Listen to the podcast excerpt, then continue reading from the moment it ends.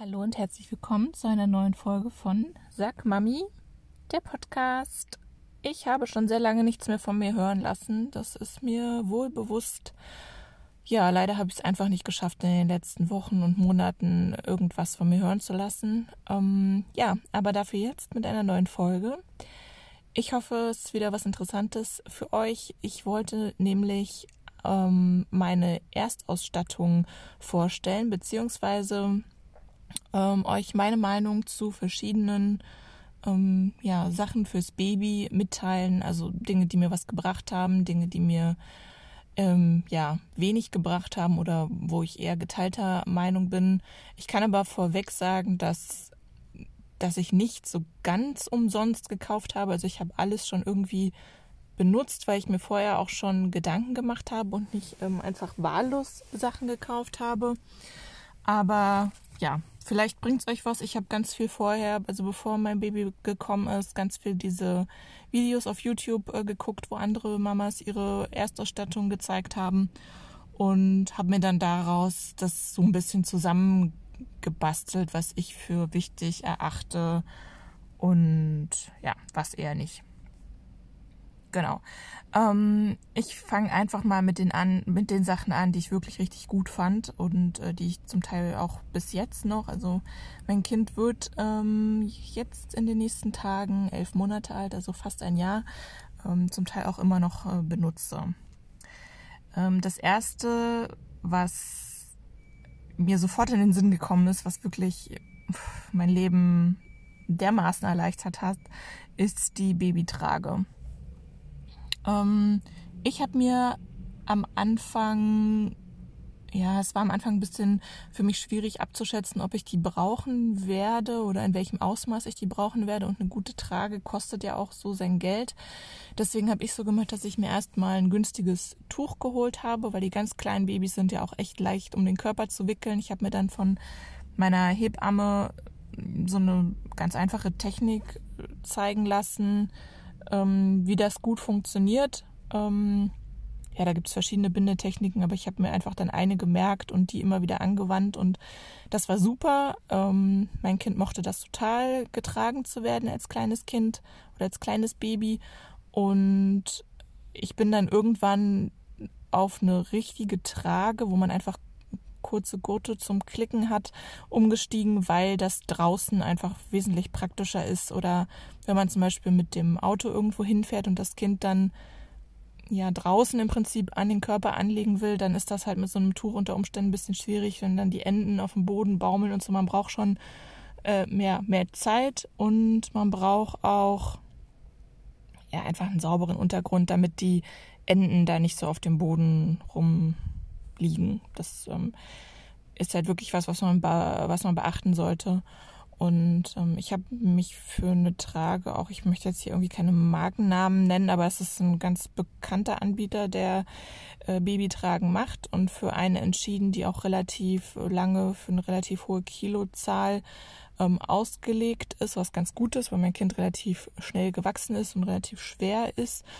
Und ähm, das Einzige, was ich sagen muss, das ist jetzt eine Trage, die man nur vorne tragen kann. Also man kann das Kind zwar umdrehen, dass es nach vorne schauen kann, sobald es das Köpfchen selber halten kann und ähm, selber sitzen kann, dann kann man das ähm, auch nach vorne drehen, das Kind. Das ist schon mal super.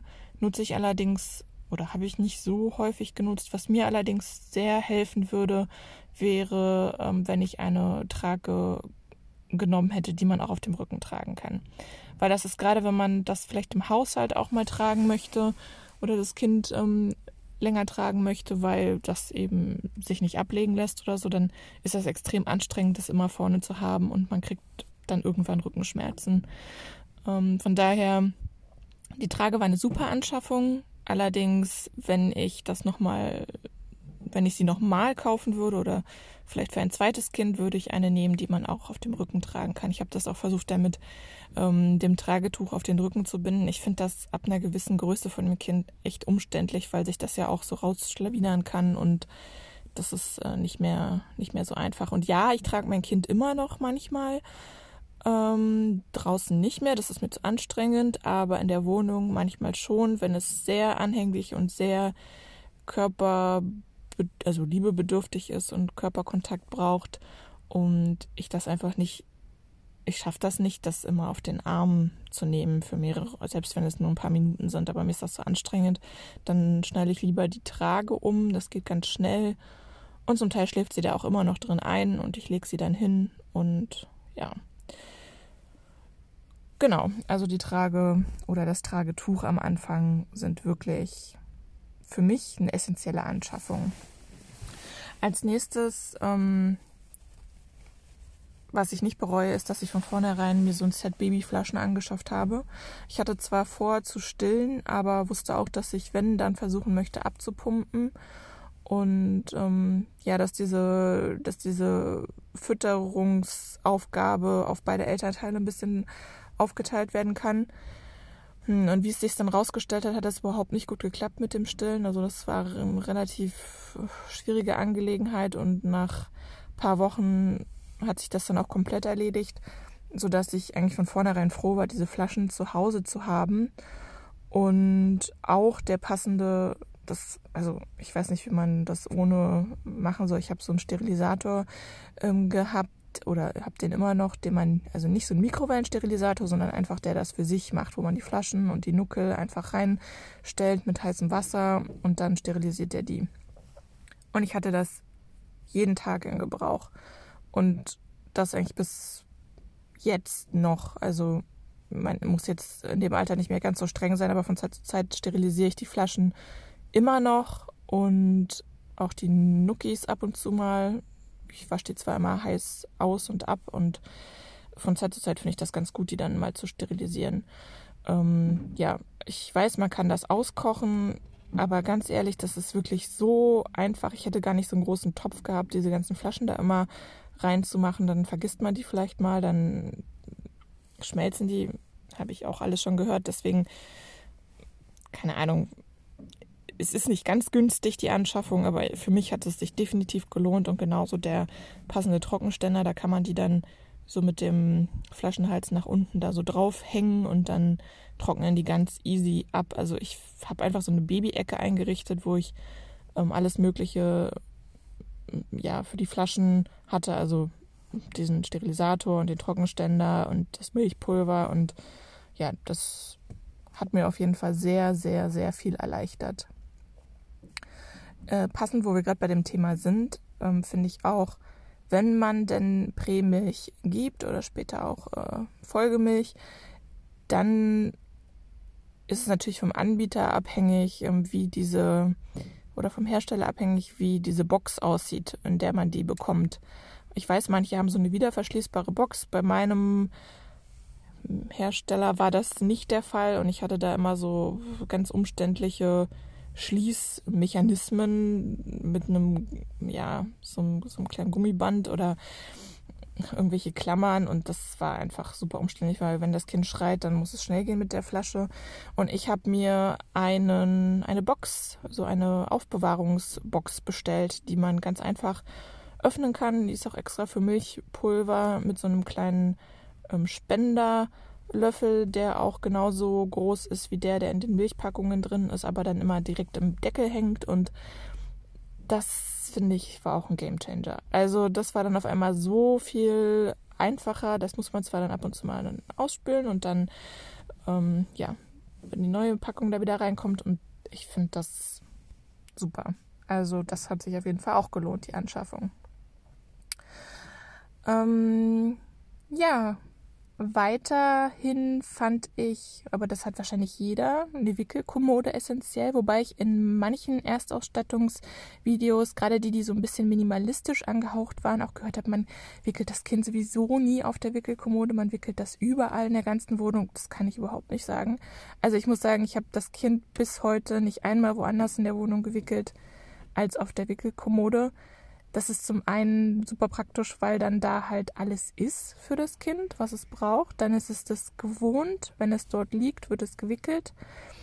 Und dann finde ich auch, je älter das wird, desto schwieriger wird es auch, weil es sich dann bewegt und dreht und mittlerweile auch aufsteht und weglaufen will. Und äh, wenn ich dann mir überlege, ich liege da auf der Couch und bin dann da mit der, mit der vollen Windel am Gange, ich finde das, ja, also sag mal so bis ein Jahr kann ich ja jetzt nur ungefähr sprechen, finde ich diese Wickelkommode essentiell und super praktisch und was ich finde, worauf man da nur achten muss, ist, dass die hoch genug ist, dass man sich da nicht irgendwie den, den Rücken den Rücken vertut, verrenkt oder so. Deswegen wählt am besten eine, die auf eure Körpergröße passt.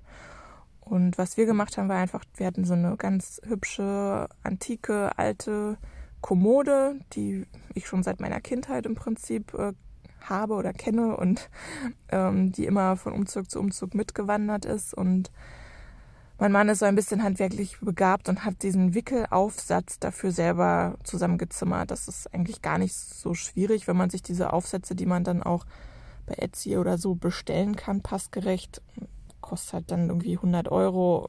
Das muss man halt wissen, ob man das ausgeben will dafür. Ähm, wir haben das halt einfach selber nachgebaut und der Farbe entsprechend der Kommode angestrichen. Und das Einzige, was ich dann noch gekauft habe, war so ein weiches, großes, passendes Kissen dafür. So ein Wickelkissen, so eine Unterlage. Ähm, ja, und genau, also ich, ich finde das wichtig. Würde ich auch für ein anderes, für ein nächstes Kind wieder behalten, auf jeden Fall. Genauso ist es mit dem Beistellbett. Ähm, es gibt ja Kinder, die von vornherein im eigenen Bettchen schlafen. Das wäre für mich der Tod gewesen, weil ich bis heute mehrmals die Nacht noch wach gemacht werde und aufstehen muss und Fläschchen geben muss und trösten muss. Und mittlerweile ziehen wir gerade in ein anderes Bett um. Also das Kind zieht in ein anderes Bett um, aber auch jetzt ist es noch so, dass ich sie dann manchmal der Bequemlichkeit habe, dann nach dem vierten Mal oder so einfach neben mir ins Beistellbett lege. Das ist noch aufgebaut und ich lasse es jetzt auch zur Sicherheit oder zur Not noch stehen. Aber ich würde nicht darauf verzichten wollen, auf gar keinen Fall. Also das war eine super Anschaffung, die kann man ja auch total günstig ähm, bei eBay Kleinanzeigen anderen abkaufen. Da würde ich dann halt nur eine neue Matratze dazu kaufen.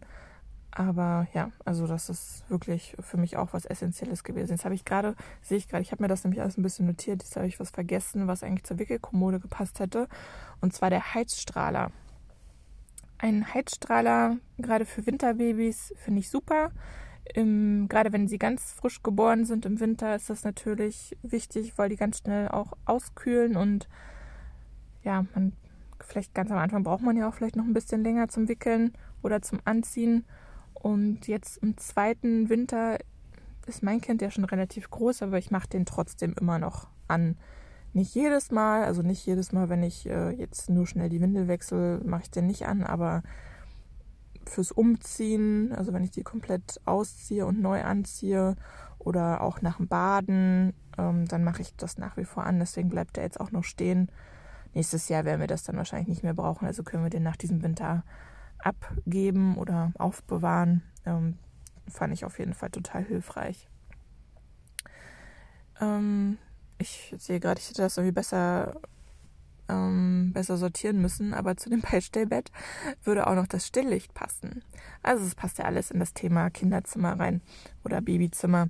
Ähm, ein Stillllicht war für mich auch oder ist für mich nach wie vor wirklich ganz wichtig, weil unsere Nachttischlampen eher hell sind, sehr hell sind.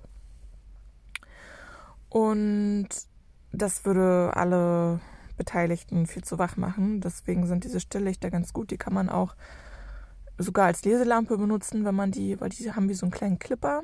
Hm, kannst du überall ranklippen, ans Beistellbett, ans Buch ja, wo man halt will. Und der Kopf ist drehbar und in alle Richtungen schwenkbar. Das heißt, man kann die Helligkeit auch ein bisschen regulieren, wenn man das Licht dann halt so zum Bett dreht oder zur Wand dreht. Und das ist jede Nacht mehrmals an. Das hilft auf jeden Fall auch total und würde ich auch jedem empfehlen, sowas in welcher Ausführung auch immer zu haben.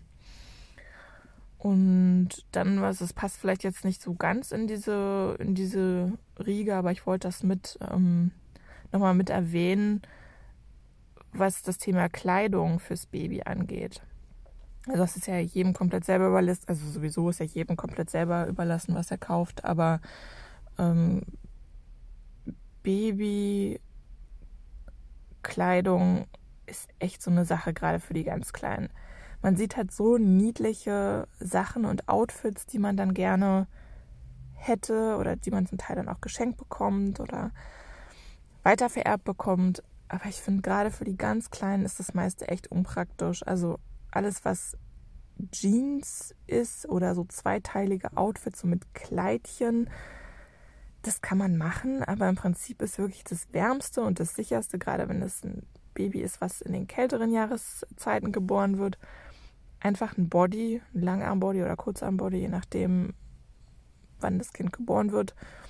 Und eine Leggings drüber und Söckchen. Das war für mich wirklich das einfachste Outfit und auch das sicherste, also wo ich immer wusste, das ist immer gut genug warm angezogen. Bei den Kleidchen hat man nämlich immer das Problem, da musst du dann auf jeden Fall nochmal ein Body drunter ziehen, weil das Kleidchen ist gerade, wenn das noch so, so klein ist und das Baby nur da liegt, dann rutscht das halt ständig hoch. Das ist also ständig mit einem freien, liegt ständig mit einem freien Bäuchlein da.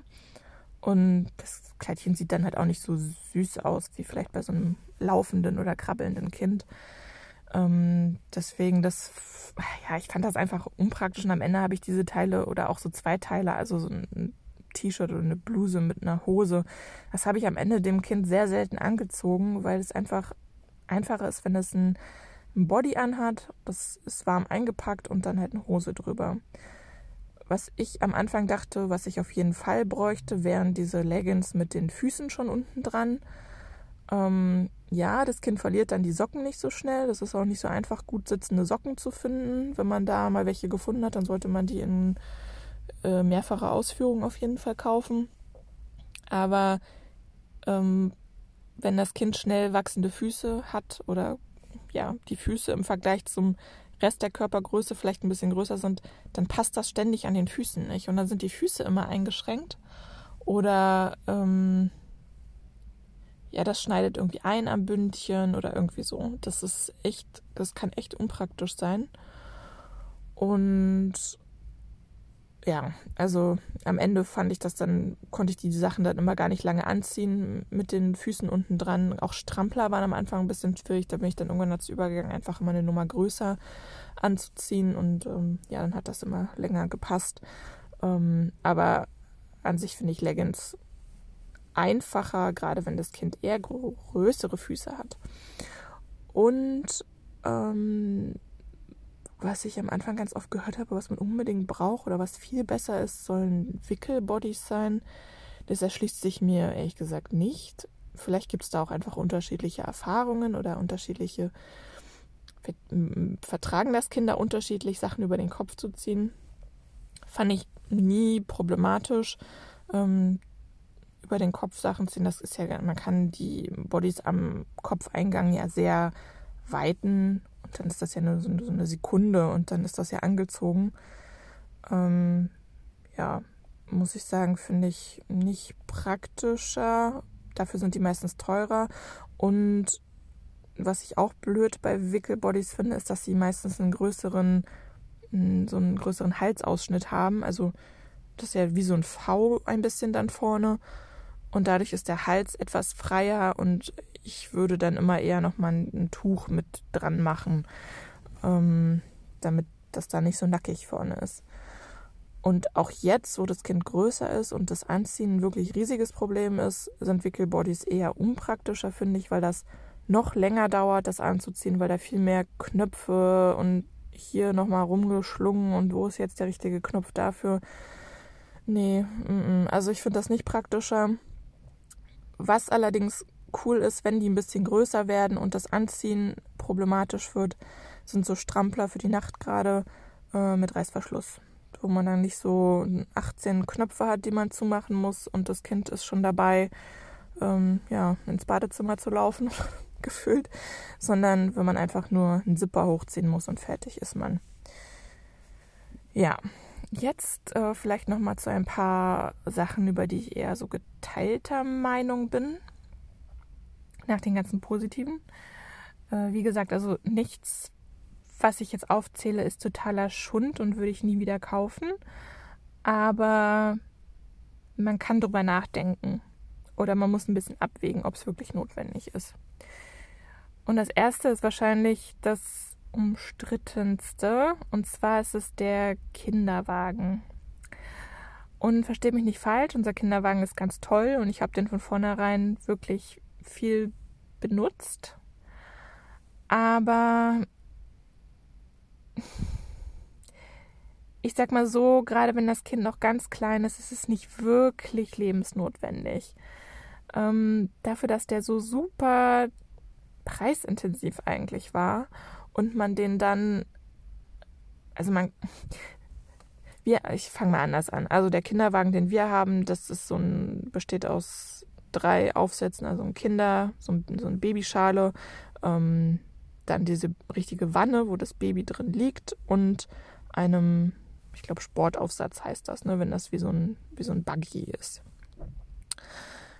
Ähm, diese Babyschale ist tatsächlich für uns notwendig, weil wir ein Auto haben, weil wir viel Auto fahren und die haben wir schon viel benutzt. Die Babywanne allerdings so gut wie gar nicht, weil ja, am Anfang haben wir dann halt, wenn wir irgendwo hingefahren sind, einfach schnell diese Schale genommen, wo das Kind noch klein war. Da haben wir jetzt auch keine super ewig langen Spaziergänge gemacht, weil es kalt war, weil ich noch nicht viel laufen konnte nach der Geburt und dann, als es ging, habe ich das Kind auch viel getragen, weil sie da einfach sehr schnell geschlafen äh, hat. Und ähm, wenn ich zum Beispiel einkaufen war, fand ich das auch immer super praktisch, das Kind einfach vorne in der Trage zu haben, die Arme frei zu haben und dann einfach mit einem Einkaufswagen einkaufen gehen zu können. Also ich fand das einfach viel viel praktischer. Wir sind jetzt auch nicht viel mit, der, mit den Öffentlichen gefahren, aber wenn, dann stelle ich mir das mit so kleinen Babys auch praktischer vor, als mit so einem riesigen Kinderwagen. Aber das, ja, es muss halt jeder, jeder wissen. Ich weiß auch nicht, ob ich wirklich beim nächsten Kind darauf verzichten würde. Aber ich habe schon mal drüber nachgedacht, ob es nicht sinnvoller gewesen wäre, dann einfach ab ja, sechs Monate oder wann das dann war, wo sie dann ich so ab vier Monate fing sie schon an, dass sie eigentlich ungern in dieser Wanne da drin lag und ständig auf sich hingesetzt hat und ja, sie wollte eigentlich nicht mehr. Ähm, wir sind dann ziemlich schnell zu diesem Sportaufsitz übergegangen und das ist natürlich aber alles in allem dann riesig. Also dieses Gestell und dieser Sportaufsatz, also da lohnt sich es vielleicht mehr, dann so einen, so einen wendigeren, leichteren, vielleicht noch kleiner zusammenfaltbaren Buggy zu holen und bis dahin das Kind zu tragen. Aber das ist halt wirklich, weiß ich nicht, kann man, also wollte ich nur mal zu bedenken geben, Kinderwagen muss nicht unbedingt sein. Kann man drüber nachdenken. Dann die Sache mit dem Windeleimer. Ich weiß nicht, wenn ihr schon mal über die Erstausstattung nachgedacht habt oder angefangen habt zu recherchieren, habt ihr bestimmt gemerkt, dass es so gut wie keine guten Windeleimer gibt und ich kann das leider zumindest bei dem, den wir haben, bestätigen. Ähm, das ist jetzt nicht so einer, wo man spezielle Müllbeutel braucht mit diesem Twist-System, sondern so einer, wo man ähm, die Windel oben einlegt und dann klappt man den Hebel um und die Windel fällt rein. Und eigentlich sollte kein, keine Verbindung zwischen außen und innen bestehen, aber irgendwie besteht der trotzdem. Also erst wenn man den jeden Tag reinigt, am Anfang ist das noch kein Problem so die ersten Monate, gerade wenn das Kind noch nichts isst. Aber das, äh, ja, das stinkt echt einfach immer. Ähm, ja, wir machen jetzt nichts anderes, als das halt jeden Tag zu entleeren und ist halt so. Man gewöhnt sich irgendwie dran. Lüften, vielleicht ein bisschen einsprühen mit Parfum. Aber ja, so, der war jetzt nicht super teuer. Ich habe jetzt allerdings auch von anderen, die richtig teure Windeleimer haben, gehört, dass das auch nicht wirklich was bringt. Deswegen ja, weiß ich nicht, ob das wirklich sein muss mit dem Windeleimer. Und dann habe ich von vorn, also vor der Geburt, mit meiner Hebamme gesprochen, dass ich gerne abpumpen möchte. Und sie hat mir empfohlen, eine manuelle Milchpumpe zu kaufen, was ich auch getan habe. Und ich habe dieses Ding niemals benutzt. Und äh, das liegt daran, dass ich sobald ich im Krankenhaus schon Probleme hatte mit dem Stillen, sofort diese elektrische Milchpumpe bekommen habe. Und selbst mit der war das ein Akt. Und deswegen habe ich das gar nicht erst probiert mit der manuellen. Und man wäre ja unendlich lange beschäftigt. Ähm, ich würde das nicht empfehlen. Also, wenn man abpumpen will und irgendwie Probleme hat, kriegt man ja ein Rezept vom Arzt. Und ich denke, das lohnt sich einfach viel mehr, eine elektrische zu benutzen als eine manuelle Milchpumpe. Und man weiß zudem nicht, ob man sie überhaupt benötigt ja, also ich würde es nicht nochmal kaufen. Was anderes ist ein Stillkissen, was mir ganz, ganz viel empfohlen wurde vorher, ähm, wo wirklich gesagt wurde, das ist so toll und das muss man haben und das ist so multifunktional. Man braucht es für so viel, zum Beispiel auch schon in der Schwangerschaft, um das irgendwie zwischen die Beine zu legen. Ja, keine Ahnung, wie das andere Schwangere machen, aber ich drehe mich in der Nacht und für mich war dieses Stillkissen permanent nur im Weg und am Ende lag es dann immer auf dem Boden vorm Bett und ich habe es in der Schwangerschaft nicht benutzt. Das hat mir nichts gebracht. Und in der Stillzeit, die bei mir relativ kurz war, hat es mir ja kurz ein bisschen was, aber um ganz ehrlich zu sein, waren so riesige Kissen, also so Bettkissen für mich fast sinnvoller als diese Stillkissen. Man kann es nehmen, dadurch, dass es da war, habe ich es dann halt auch vermehrt versucht zu nutzen, um dem halt irgendwie einen Sinn zu geben, dass ich das angeschafft habe. Aber ich finde, das muss nicht unbedingt sein. Also irgendwelche Form von Kissen oder Stützen oder irgendwas hat man doch zu Hause. Ich, das wäre zum Beispiel was, ich würde es, glaube ich, jetzt verkaufen und nicht nochmal kaufen für eine neue Schwangerschaft. Oder für ein neues Kind. Ähm, was ich auch nicht so toll fand, also ich sag mal so, ich, wir haben es geschenkt bekommen, weil ich es mir gewünscht habe für das Baby, weil ich es mir schön vorgestellt habe.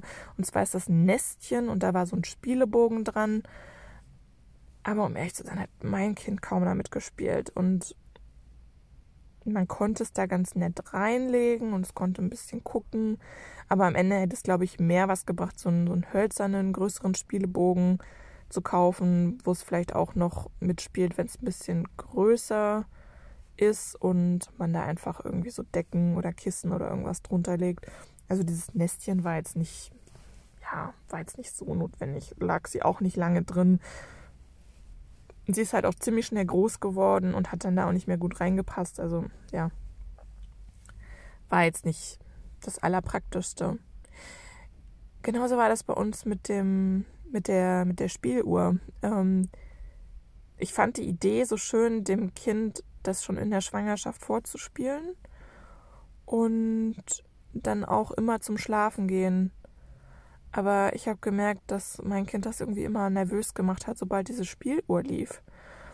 Mm, also jetzt nicht im, im Mutterleib, sondern wo, wo sie dann schon auf der Welt war. Aber das hat sie zum Schlafen gehen irgendwie nicht beruhigt. Ähm, die, ja, damit wurde dann irgendwann ein bisschen gespielt, tagsüber, aber nicht ähm, zum Einschlafen. Also ja, würde ich auch nicht nochmal kaufen, glaube ich. Oder einfach die zu verwenden, die da ist fürs nächste Baby, in der Hoffnung, dass das andere Baby das mögen wird, falls es noch eins geben wird. Aber muss man nicht haben. Ist vielleicht sowas, was man sich schenken lassen kann, wenn man sich unsicher ist. Ähm, und dann noch was aus der Welt der Flaschen und äh, der Milchzubereitung. Das ist ein Flaschenwärmer und Breiwärmer. Also zum Breiwärmen war der wirklich der, die allergrößte Katastrophe. Es hätte so lange gedauert, da ja, wäre das Baby schon ausgezogen in der Zwischenzeit. Aus der Wohnung meine ich. Ähm, deswegen, nee, das, ich, das macht viel mehr Sinn, den Brei wirklich ganz kurz in die Mikrowelle zu stellen. Ähm, das hat man dann ja irgendwann ganz schnell raus, wie lange das dauert, bis das warm ist und so eine Temperatur hat, dass man es benutzen kann. Und man muss es ja eh immer noch mal durchrühren. Also man ist ja nicht ganz bescheuert, man macht das ja schon so, dass das Kind das dann essen kann. Und diese Wär Flaschenwärme oder Breiwärme, also für Brei eignet sich das gar nicht, meiner Meinung nach. Und für Flaschen, ja, nee, nimm einfach heißes, abgekochtes Wasser und kaltes, abgekochtes Wasser und mischt das. Dann hat man irgendwann auch die Mischung raus und ein bisschen später, wenn die dann kein abgekochtes Wasser mehr brauchen, dann halt das normal warme aus der Leitung. Das geht auch. Also der hat bei uns kaum Anwendung ähm, gefunden. Klar, am Anfang habe ich das immer mal wieder probiert mit dem, aber so richtig praktisch fand ich das irgendwie nicht. Und warm halten kann man die Milch ja eh nicht. Also sollte man ja nicht. Ja. Fand ich jetzt nicht so, so super praktisch. Aber da würde mich auch mal eure Meinung interessieren, falls ihr, ähm, ja, falls ihr schon eine Erstausstattung habt, Kinder habt und welche Erfahrungen ihr damit gemacht habt, dann ja, schreibt mir doch gern. Ansonsten hoffe ich, ähm, dass euch meine Ausführungen dazu ein bisschen was gebracht haben. Und ich verabschiede mich und sage bis zum nächsten Mal. Macht's gut.